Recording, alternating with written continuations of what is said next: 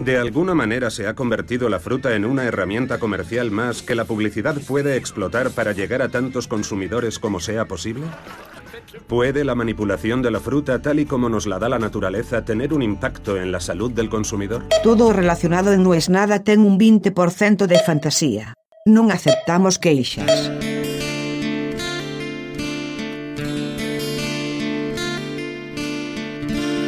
Y yo creo que de ese modo se quedan sin el último motivo por el que existían. Ya no tiene razón de ser. ¿Cuál es la lógica por el cual un producto masivo de marca es inimitable? No existe más. Eso existía hace un tiempo, hace muchos años. Yo recuerdo cuando yo era chico, la Coca-Cola era rica, la Pepsi también, y de ahí para abajo era todo intomable. El queso de marca era bueno y el queso barato era queso barato. Lo ponías en la pizza y no se derretía. Me lo acuerdo. El queso barato, barato, en hiperinflación. Vos ponías el queso, la pizza iba al horno, salía y parecía que no había entrado nunca. Estaba ahí intacto. Las galletitas, bueno, las galletitas no. Las galletitas cuanto más baratas eran, más ricas. Porque era grasa y azúcar nada más. Pero si lo pensás, hubo un momento, yo leí una vez un estudio sociológico muy interesante, de que en la hiperinflación argentina del fin del radicalismo, se dio algo que después se repetiría en la crisis del 2001. No, no radicales manejando mal la economía, no estoy hablando de eso, que también. Estoy hablando de que la gente lo primero en lo que recortó drásticamente eran productos de limpieza. Como que había una cosa donde comprar una lavandina trucha no era tan grave, comprar un detergente trucho no era tan grave, y lo último que la gente cedía era la comida. Hoy yo miro mi heladera, que es la heladera de alguien que no vive en su país, por lo tanto, que tiene que cuidar su economía. Si a eso le sumás que yo muchos de los trabajos que tengo tienen que ver todavía con Sudamérica, viviendo en Europa, soy el más pobre de todos, por supuesto. Pero fuera de eso, cuando yo hablo con gente que vive acá hace mucho, o que nació acá, todo el mundo compra los productos de la marca del supermercado. Es muy usual. ¿Y por qué es muy usual? Porque son buenos. o sea, tan sencillo como eso. Son buenísimos. La bebida gaseosa que hace el Mercadona es exactamente igual de rica que la primera marca. El queso de Mercadona es igual de rico que el Filadelfia. Pero de verdad lo es. Después tenés cosas, claro, por supuesto, el jamón. Y el jamón en este país tenés hasta el infinito. Desde 2 euros los 100 gramos hasta hay algunos de 40 euros los 100 gramos. Ahora, de acuerdo al paladar, y yo la verdad me considero tener un paladar bastante aceptable, nunca me pasó de comer un jamón que diga es feo. No me pasó. No conozco un jamón feo. Y compro el barato.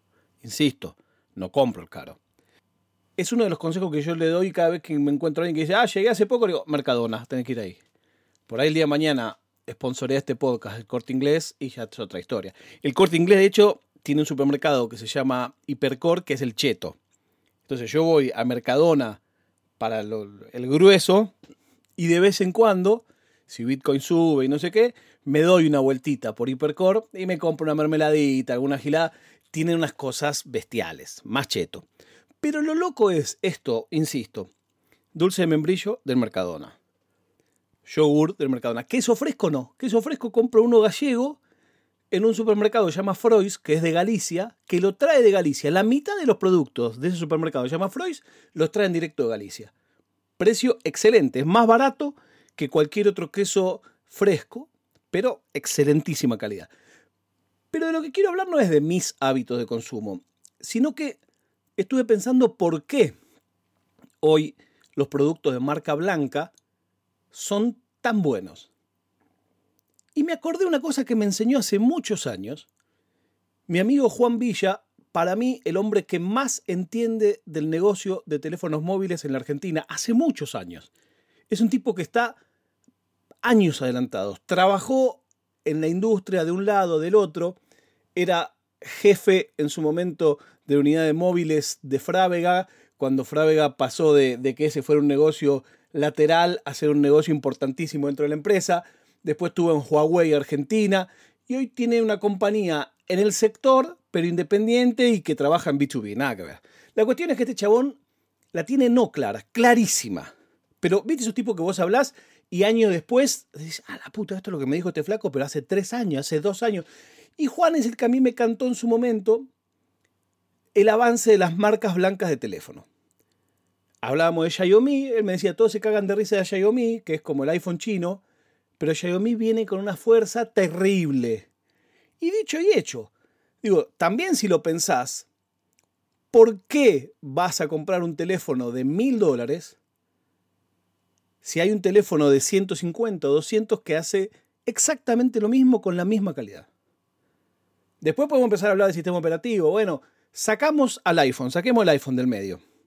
Explícame la diferencia entre el Android tope de gama de las marcas mega conocidas y el Android tope de gama de estas marcas blancas, si querés, que a la vez cada vez crecen más. O sea, ya empieza también a relativizarse. ¿Cuál es la marca conocida? ¿Qué? ¿Samsung es más conocida que Xiaomi? ¿Dónde? ¿Es más grande que Xiaomi? ¿Dónde? Entonces, los teléfonos hoy, hay teléfonos de... Yo el teléfono que ando encima es un teléfono que vale menos de 200 dólares. Mi teléfono tiene 12 GB de RAM. Yo saco unas fotos bestiales.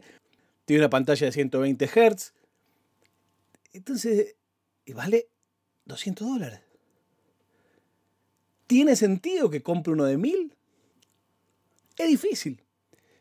Ahora, cuando yo pienso el porqué de todo esto, yo creo que por un lado está el avance, la tecnología, por supuesto, pero cuando pienso en alimentos, en realidad lo que creo que pasó y que pasa es que ese avance de la tecnología no solo está presente a la hora de producir el alimento, sino a la hora de descompilar uno que ya existe.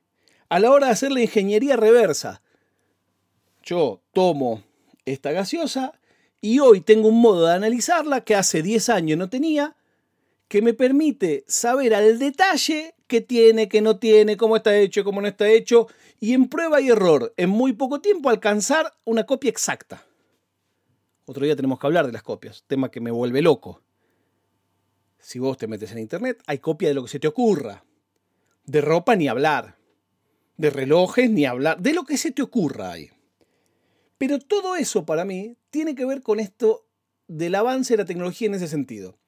El yogur, ¿por qué voy a comprar el yogur de primera marca si el de la marca del supermercado es exactamente igual?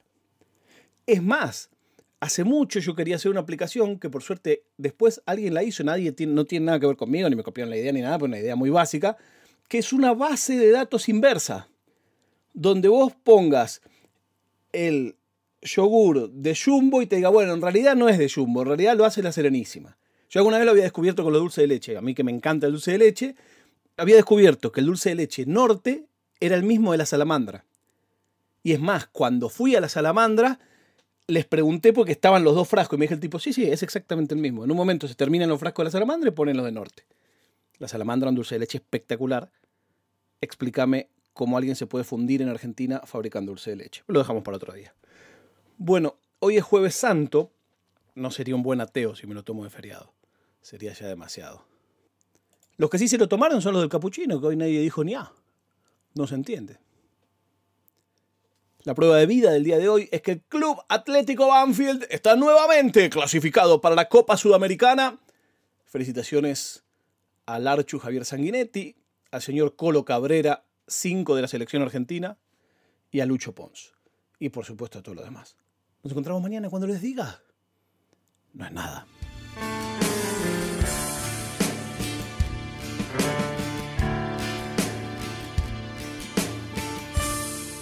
オフィシナナードパドカスツ。